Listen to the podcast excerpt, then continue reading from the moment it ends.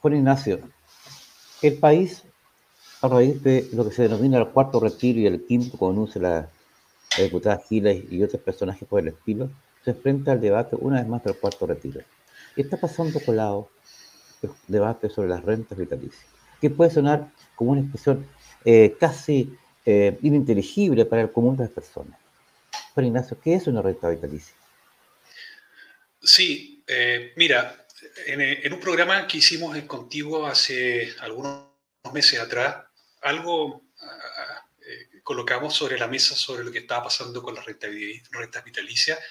Y te agradezco que me invites y por favor, eh, si no queda claro, insísteme para, hasta que lo podamos hacer inteligible para toda la gente. Una renta vitalicia es, una cosa, es un contrato, voy a hablar de forma muy sencilla, es un contrato entre una persona y una compañía de seguro eh, donde la persona mm, entrega eh, una cantidad de recursos, en este caso eh, los fondos que ha tenido acumulado en la FP, y la renta vitalicia, a su vez, la compañía de seguro a través de la renta vitalicia entrega, como dice la palabra, una renta vitalicia, es decir, esa renta se entrega mientras la persona eh, viva o mientras el contrato lo establezca. Hay veces en que algunos contratos establecen que se paga la renta vitalicia en caso de que la persona fallezca a sus familiares. Es una renta vitalicia. Ahora bien, eh, un poquito retrocediendo un par de centímetros sobre este tema, funciona de la siguiente forma. Cuando las personas quieren jubilar o se quieren pensionar, que es la palabra técnica, se quieren pensionar, eh, se puede pensionar a través de una AFP o se puede pensionar a través de una renta vitalicia. Por lo tanto, es un camino distinto y es un camino igualmente válido y que lo establece la legislación chilena. Entonces, en resumidas cuentas, es un contrato entre el, pensionista, él o la pensionista, para recibir una renta vitalicia de por vida eh, y que lo entrega la compañía de seguro. Y esta renta vitalicia se paga en UEFs, es decir, si eh, una persona se pensiona con 25 UF mensuales o 35 UF mensuales, esas 35 UF se pagan todos los meses reajustados por el UF mientras eh, sobreviva la persona o el, contrato que se ha establecido. No sé si quedó claro, Aldo. a mí me quedó muy claro. Una pregunta, Juan Ignacio. Eh, en ese contexto, yo escuchaba que aproximadamente 750.000 personas en Chile casi 750.000 personas en Chile eh, reciben hoy día una renta vitalicia de las compañías de seguro. En ese sentido, ¿cuál es la importancia de las compañías de seguro para el pago de las rentas vitalicias y, en el, movimiento de, dinero en, Chile y en el mercado financiero?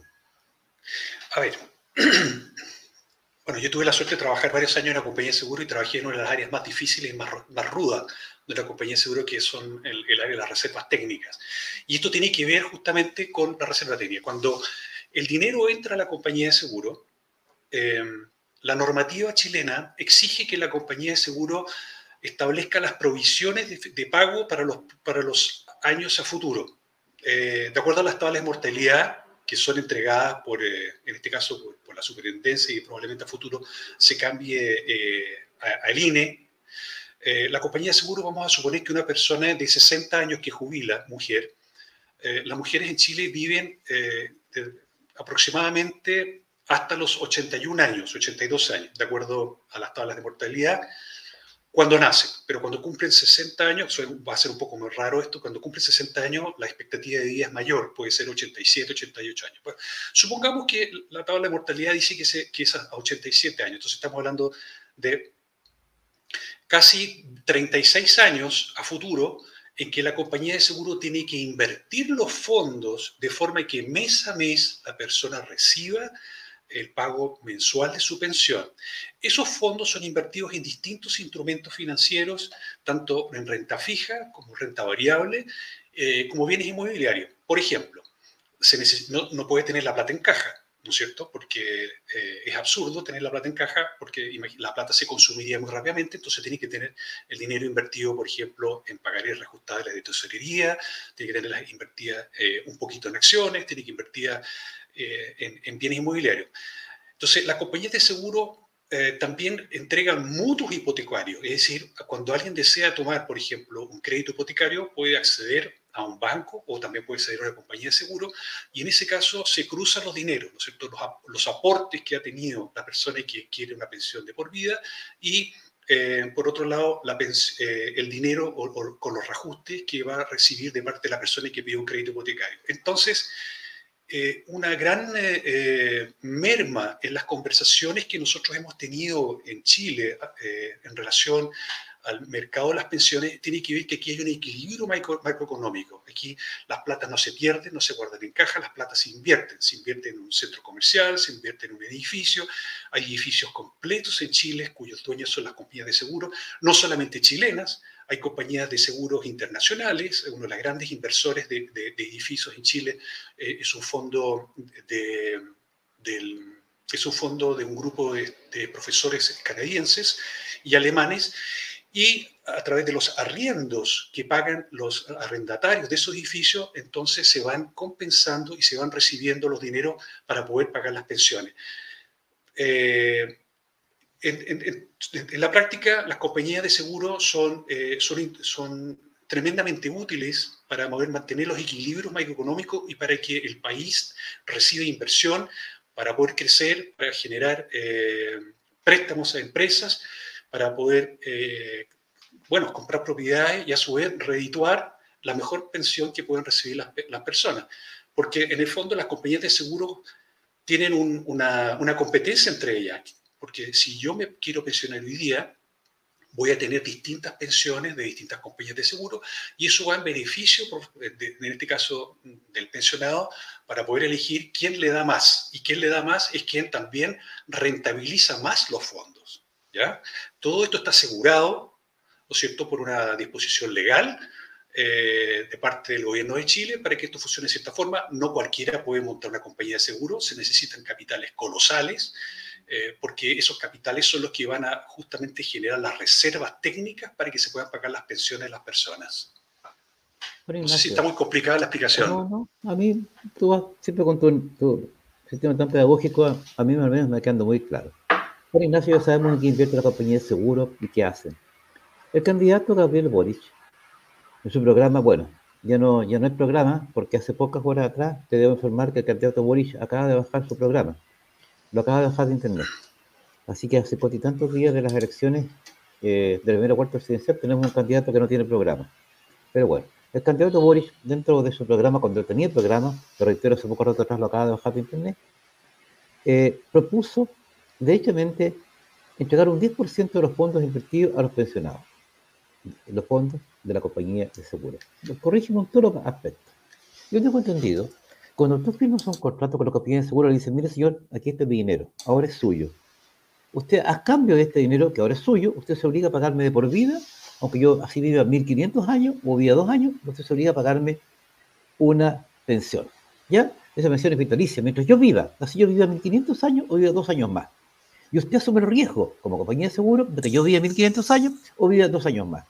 Entonces, ese, ese dinero ya deja de ser del pensionado y pasa a ser la compañía de seguro que asume el riesgo de los años que va a vivir esa persona, que se quiere asegurar. Bueno, ¿qué pasa cuando el candidato Boris propone que el 10% de todo el dinero que yo le entregué en propiedad a una compañía de seguro, a través de un contrato entre privados, a una compañía de seguro me lo tiene que devolver? ¿Qué significa eso? ¿Cómo opera, por favor? Para entender lo que está proponiendo el candidato señor Boric. Sí, eh, dos cosas. La primera, el candidato Boric eh, también es el diputado Boric. Y el diputado Boric eh, firmó, ¿no es cierto?, um, la fórmula que significa en la práctica el quiebre de las, del sistema de seguros en Chile.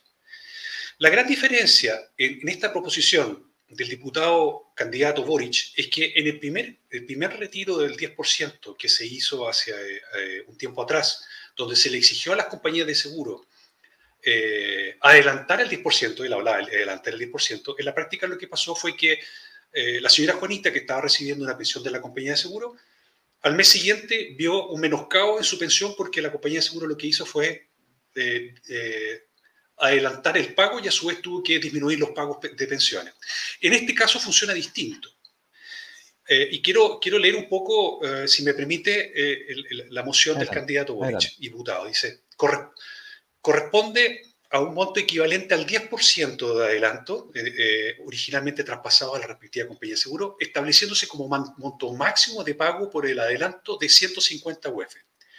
El monto del adelanto solicitado se pagará en cuotas mensuales por parte del pensionado, descontado las rentas vitalicias sin que este monto sea superior al 5% de las rentas mensuales. De esta manera, la compañía de seguro deberá otorgar de manera obligatoria un crédito a tasa de interés de 0% a cada jubilado que lo solicite. El problema surge debido a que si, por ejemplo, un jubilado que hoy tiene 80 años, quien ha cobrado, por ejemplo, durante 15 años su pensión y solicita estas 150 UEFs, para poder devolverlas deberá vivir hasta los 106 años. Lo más probable es que ello no se cumpla, por lo cual la compañía de seguro tendrá un crédito incobrable que afectará su patrimonio. Así de simple. Así de simple. Es decir, la pregunta obvia, Juan Ignacio, es, ¿quién asume la pérdida? Porque es evidentemente que vamos a, vamos a, vamos a, vamos a, alguien está haciendo una pérdida. ¿Quién asume la pérdida y de qué forma esta pérdida, obvia y evidente, puede afectar el mercado de capitales y de esa forma a la señora Juanita, a la tan eh, reiteradamente mencionada señora Juanita, que es la, quien debe naturalmente finalmente pagar las cuentas? ¿De qué forma esto podría afectarnos a todos? Sí, mira, a, pie, a pie. Sí, mira, las implicancias son, son, eh, son para todos lados. Es para el gobierno, para los pensionados, para las compañías de seguros, para la señora Juanita. Pero vamos a suponer lo siguiente. Vamos a suponer que la señora Juanita es una pensionada de la FP. ¿Ok? Si es pensionada de la FP y la, y la FP quiebra, perdón, disculpa, la compañía de seguros, me perdí. Si la señora Juanita es pensionada de la, compañía de seguros y la compañía de seguros quiebra por esta razón, la compañía de seguros se tiene que disolver. Eh, y eso significa que tiene que pagar y rematar todos los bienes que compró, todas las acciones, todas las empresas, todas las inversiones que hizo en bienes inmobiliarios e inmobiliarios. Bien. Pero la señora Juanita también pierde, porque si la señora Juanita estaba recibiendo, vamos a suponer, 50 unidades de fomento mensual, el seguro que existe en Chile eh, permite que ella va a recibir como tope 45 UEFs. Es decir, las 5 UEFs restantes que ella recibía por la, por la compañía de seguro, las pierde. La ley, y les pido a cualquiera que tenga dudas que la revise, el límite legal que permite la ley, en este caso como, como, como seguro, es recibir 45 UEF. Pero ¿qué pasa con la señora Juanita que no, eh, no está recibiendo dineros de la compañía de seguro como pensionada? Pero sí la está recibiendo, bueno, por otro lado. Bueno, cuando ella quiere pedir un crédito, los créditos van a salir más caros, porque se empieza a destruir el mercado de capitales de Chile. Si las compañías de seguro salen a vender eh, el edificio, salen a vender a las acciones, salen a vender los bonos, el mercado de Chile se empieza a depreciar significa que empieza a perder valor.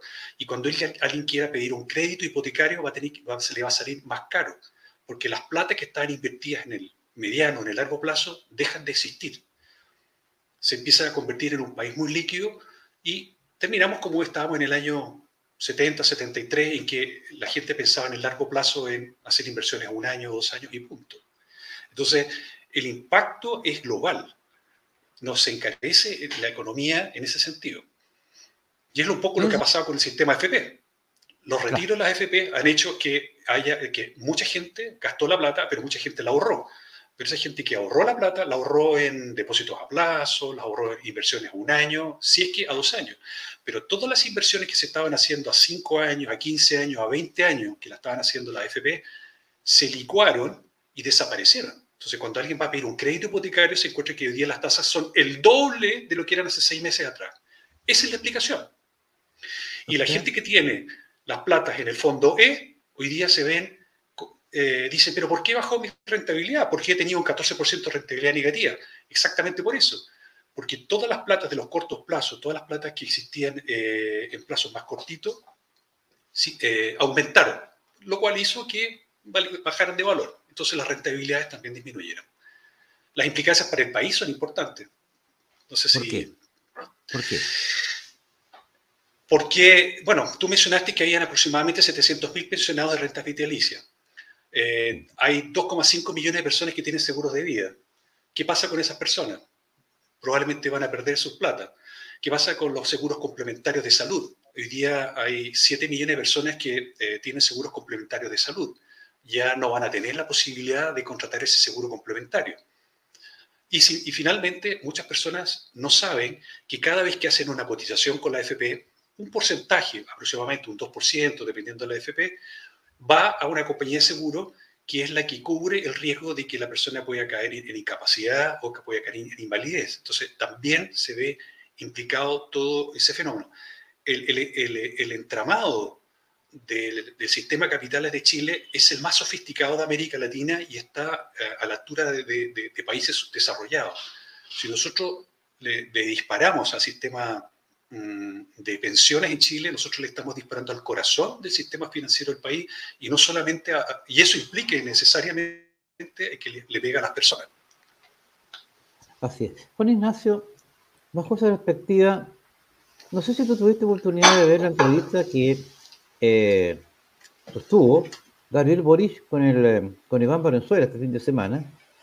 Y no sé si tú pudiste escucharlo, porque yo la verdad, no, entre tanta de generalidad, de, decir que la palabra dignidad cada dos minutos, la palabra eh, despachatez cada tres, minutos, pero trataba de despejar el, la grana, el grano de la, de la paja, ¿no es cierto?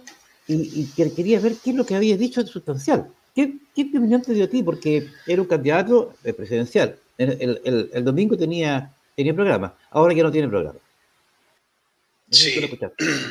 Eh, mira, es delicado yo, le pediría a, las personas que, de tu programa que por favor le echen una revisada. Eh, caen en algunas incongruencias, caen en, bueno, tú acabas de mencionar que retiró el programa que tenía y lo está readecuando para, para sacar algo un poco más eh, comestible. Pero lo dije un poquito antes, ¿no? Que el hecho de que él está promoviendo en la práctica que, eh, las, que los flujos de los pagos que mes a mes hacemos nosotros al sistema de pensiones eh, pasen a una cuenta nocional. Dije nocional y no es que me haya equivocado, no es nacional. El concepto nocional significa en la práctica, o en términos muy sencillos, que la bata no es de nadie. Eh, nosotros perderíamos nuestra titularidad con respecto a los flujos futuros de los pagos y, y esos dineros entrarían a conformar una gran bolsa, ¿no es cierto?, de dinero donde el gobierno de turno decide cuánto pagarle a cada persona eh, y, bueno, si pertenece al partido como era en, las décadas anteriores, eh, va a tener una mejor pensión.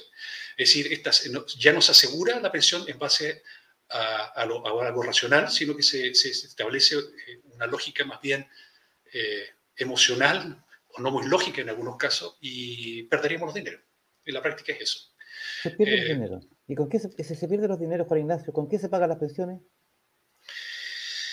Bueno, ellos están pensando eh, que eh, van a subir los impuestos, que los va a pagar el. Estado. Eh, la verdad es que ese sistema está totalmente quebrado en todos los países que, que, tienen sistemas de ese tipo. No, no, hay una racionalidad, estamos hablando de un concepto fracasado. Estados Unidos, Alemania, Francia, España, todos estos países están quebrados no perdamos de vista que eh, el año 73, casi el 35% del presupuesto nacional se pagaba en pensiones. Y eso que en ese entonces existían más de 34 cajas que pagaban pensiones. Es decir, el, complemento que tenía que pagar, el fisco era tan alto, basado en la lógica de, cobrar el impuesto a, los activos, que hacía que el sistema estuviese financiado. Y no olvidemos que en esa época la población joven en este país era totalmente distinta a la que hay hoy día. Era, era, una pirámide poblacional donde los viejitos eran poquitos y los jóvenes eran muchos. Esto cambió. O sea, los jóvenes futuros, bajo la lógica del candidato Boric, eh, sería que probablemente a las personas les tendrían que subirle los impuestos a todos, a todos. Y muy alto. Y muy alto para poder financiar este sistema. Juan Ignacio, dime, eh, cuando, uno, cuando uno escucha a Boris, al, al candidato ser Boris proponiendo esto, dice que va eh, el principio de la solidaridad, porque son las palabras rimbombantes que uno siempre tiende a escuchar. Habla de solidaridad y que aquí las AFP se están robando la plata, hay que terminar la AFP, la compañía de seguro y todo aquello. ¿Qué pasa ¿qué pasa si las compañías de seguro naturalmente van a demandar al Estado de Chile? Porque si yo bajo las leyes suyas, yo celebré contratos privados, entre privados, con 700.000 personas que creyeron en este sistema de renta vitalicia. Y ahora usted viene y me cambia este contrato que yo firmé confiadamente con, un pensionado, confirmo la clase con ley y me cambian las reglas del juego. Seguramente me van a demandar. No me van a demandar en, Chile, me van a demandar, me van a demandar ante tribunales internacionales por el costo para que, y naturalmente con altas probabilidades de ganarme los juicios. ¿Qué podría implicar para Chile eh, desde el punto de vista del financiamiento internacional y el acceso a crédito, tomando en cuenta que este país ya ha pedido, tengo entendido, más de 20 mil millones de dólares, eh, lo que ya hemos pedido para financiar el ICE y, otras y otras granjerías? Sí, qué delicado, delicado lo que estás mencionando. Yo no quiero marear a, tu público con cifras. Eh, estamos viviendo una situación bastante caótica. Yo te diría, respondiendo a tu primera pregunta, los juicios los tiene Chile los tiene perdidos. Ahora, ya, tú como abogado, tú de eso ya lo sabes. Yo quiero que escuche, yo, quiero que escuches la versión, la, visión mía desde el otro lado, desde el lado de, la economía. Chile los, juicios los tiene perdidos. ¿Qué significa que esto tiene un, aspecto muy potente? El que Chile tenga perdido los juicios significa que va a tener que indemnizar a las compañías de seguro por los daños ocasionados por, eh, por esta situación. ¿Cómo va a pagar Chile? va a tener que cobrarle a cada uno de los chilenos un impuesto para poder pagar esto, porque el Estado de Chile no genera un solo peso. Quien está generando es la gente que está escuchando este programa, tú, yo, tu equipo. Por lo tanto, nos van a subir los impuestos para pagar las barrabasadas de, de estos señores que están en el Congreso. ¿Qué significa en términos de mediano plazo? Significa el encarecimiento de los créditos. A ver, ¿qué significa eso? Porque alguien podrá decir, bueno, a ver, eh, a mí me da lo mismo que encarezca los créditos del país. No, sí que, por supuesto que es importante. En este momento, por ejemplo, eh, Argentina es un país fracasado, al igual que Venezuela. ¿Quién le presta plata a Venezuela y quién le presta plata a Argentina? Irán, China y Rusia. Están fuera del Acuerdo de París, es decir, cuando van a pedir plata, nadie les presta. Entonces, ¿qué significa para estos países recibir dinero para poder sobrevivir? para poder seguir pagando las pensiones, para poder seguir pagando los bonos, para poder seguir pagando todo lo que esos países necesitan gastar. Significa que tienen que hipotecar el país. Venezuela, en este momento, cada barril de petróleo que, produce, una parte de ese barril de petróleo se lo tiene que mandar a China. ¿Y quién pone el precio de ese barril de petróleo? Lo pone China. Entonces, nos vamos a ver enfrentados a una situación en que para poder seguir sobreviviendo en este país, vamos a seguir teniendo crédito. Yo no me cabe la menor duda pero el costo de ese crédito va a ser muchísimo más alto que el que tenemos hoy día. En este momento, eh, el, Chile entero, el Chile entero está del orden de los 320 mil millones de dólares de, PGB, de todo lo que produce el país en el año. Nosotros estamos llegando a prácticamente 100 mil millones de dólares. Em, para el próximo gobierno, quien asuma la, el sillón presidencial va a tener que pagar 25 mil millones de dólares en intereses. En intereses, sin amortización de capital. Un para que se haga una idea, porque estas cifras son como, muy difíciles de entender. Un hospital de alta complejidad en Chile cuesta del orden de los 400 millones de dólares. Imagínense la cantidad de dinero que significa que vamos a estar vaciando hacia el extranjero solamente para pagar intereses. Entonces, hay, algunas voces, ¿no es cierto?, que dicen, pero ¿qué importa que el Chile esté endeudado? No, no, no, no, no. A ver, si, el Chile es igual que una casa, si nosotros tenemos un ingreso de un millón de pesos y estamos endeudados de una cantidad de plata que significa que la mitad de nuestros, de nuestros ingresos se van a pagar intereses, estamos en una relación delicada. Ojalá no tuviéramos deuda. Bueno, muchas veces la gente toma deuda para comprarse un auto, para cambiarse casa. Bueno, eso es comprensible. Pero el nivel de deuda que está teniendo el país es extremadamente alto y muy peligroso.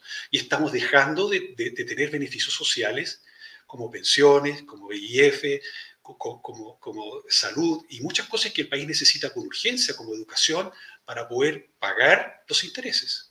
Entonces, el que, los, el que el Chile se le encarezca los créditos internacionales significa que el Chile se hace más caro y más difícil de poder vivir. Es decir, en el fondo, un deterioro notable en nuestra calidad de vida. El señor Boric acostumbra a decir lo que la gente quiere escuchar y a ese respecto tiene una habilidad infinita. Tiene una exquisita manera de exponer las cosas de forma tal que suena encantador. ¿A quién no le gusta eh, eh, activar la posibilidad de recibir dinero sin tener que trabajar. ¿A quién no le gusta que le digan que todo, eh, él va a instar por un sistema en que todas las personas sean dignas, es decir, suficiente? pero el problema es que no dice de dónde. Y finalmente, lo que tú has puesto en estos 33 minutos de programa, Juan Ignacio, es que el desastre que te podría producir al país. O sea, tú estás dando argumentos, estás dando razones, no emociones, como las que nos entrega don Gabriel. En ese contexto, eh, y ante el descalabro y la, absoluta, 25 mil millones de dólares en intereses. O sea, tú acabas de poner 25 mil millones de dólares en intereses lo que vamos a tener que pagar. Y más encima, tomando en cuenta que un hospital cuesta 400 millones, que lo cuenta ustedes. Juan Ignacio, finalmente tu conclusión. ¿A qué obedece todo esto? Porque esto no puede ser casualidad. Yo no puedo creer, eh, o notismo, o no, no atalayo, eh, por mucho que me asomo al, minarete de la razón e intento ver cuál es, cuál es el motivo, cómo alguien puede eh, proponer lo que se está proponiendo sabiendo las consecuencias que se va a tener. Me niego a pensar que un candidato a presidente de la República puede ignorar, o su equipo puede ignorar las consecuencias que esto puede traer para Chile. ¿A qué crees tú que obedece esto? ¿Ignorancia? ¿Populismo? ¿Decir lo que la gente quiere escuchar? ¿O otro tipo de estrategia? Por favor, tu opinión. Sí, mira, yo, yo tengo que hacer una mea culpa, porque en un momento dije, todos estos señores son unos payasos. Yo creo que efectivamente hay payasos. Yo creo que los payasos están del lado nuestro. Yo creo que detrás de esto eh, hay, una, hay un pensamiento, hay una lógica, hay una racionalidad muy bien armada, muy bien hecha. Eh, a ver, quiero poner el siguiente ejemplo. Hace 100 años atrás, Argentina era el país más rico del mundo hoy tienen el 45% de su población viviendo bajo la pobreza. Hace 62 años atrás, Cuba era uno de los países más ricos del mundo. Tenía salario más alto que muchos países europeos. Hoy día Cuba, todo el mundo sabe dónde está Cuba. Venezuela, hace 35 años atrás, era el país más rico de América Latina y uno de los países más ricos del mundo. Bueno, ¿y dónde está Chile? Entonces, claramente que hay una máquina que funciona muy bien es una máquina que viene trabajando hace mucho tiempo. Aquí hay personajes que son súper inteligentes, gente que sabe lo que quiere hacer, gente que ha estudiado, gente que está en puestos estratégicos en los medios de comunicación, puestos estratégicos en, el mundo de, la política, estratégicos en el mundo económico, gente que está haciendo un trabajo extremadamente bien hecho para convertir a Chile en lo que ellos quieren hacer.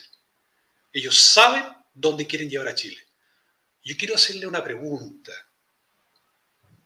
a las personas que están escuchando tu programa, que están viendo tu programa. Usted, señora, usted, señor, ¿sabe dónde ellos nos quieren llevar?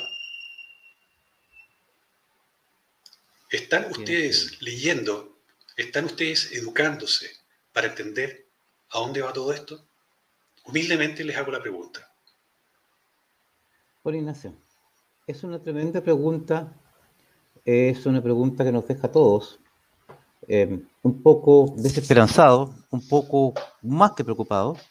Yo me permito siempre molestarte, yo sé que, yo sé que tú tomaste la decisión, estás en, otro país, y, resolviste orientar tu destino en otro lugar. Lo que dice Loro Rutia, muchos no tienen idea. Así es, muchos no tienen idea.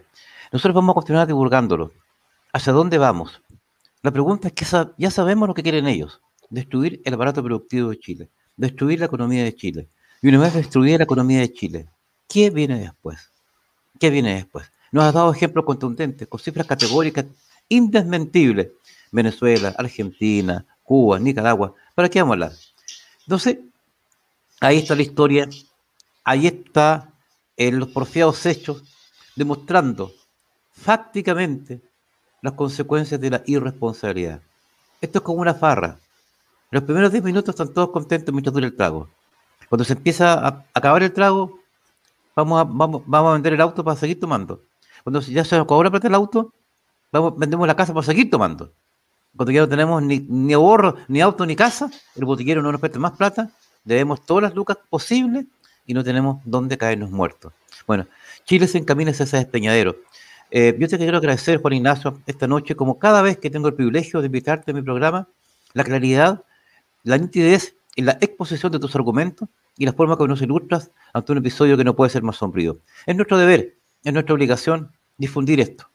Hay que reaccionar y reaccionar ahora. Después puede ser muy tarde. Juan Ignacio Valenzuela, muchísimas, muchísimas gracias por tu comparecencia esta noche y una vez más comprometida mi eterna gratitud. Muchas gracias, Aldo, a ti, a tu equipo. Espero les haya servido.